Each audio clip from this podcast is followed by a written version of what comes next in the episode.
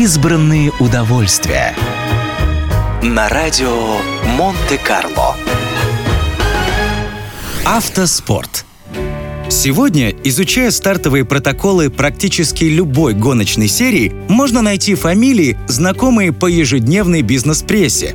Во всем мире автоспорт – одно из самых дорогих увлечений. Датой рождения автомобильного спорта можно назвать 1894 год, когда издатель парижской газеты «Le Petit Journal» Пьер Жифар объявил о проведении первой гонки на автомобилях. Безлошадным экипажем нужно было преодолеть дистанцию в 126 километров между Парижем и Руаном за 8,5 часов. Спустя год прошли гонки по маршруту Париж-Бордо-Париж на дистанцию в 1200 километров. Примерно в то же время аналогичные соревнования состоялись в Германии, Италии, Соединенных Штатах Америки и Великобритании. В те времена автомобиль и так был лишь у самых обеспеченных людей, а с развитием техники гоночные машины становились все сложнее и дороже, поэтому автоспорт до сих пор требует серьезных вложений.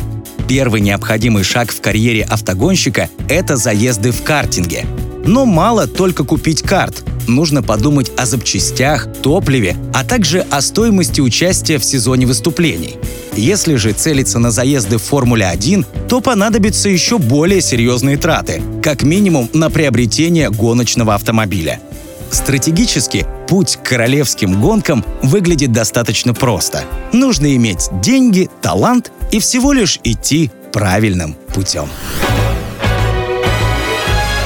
Избранные удовольствия. На радио Монте-Карло.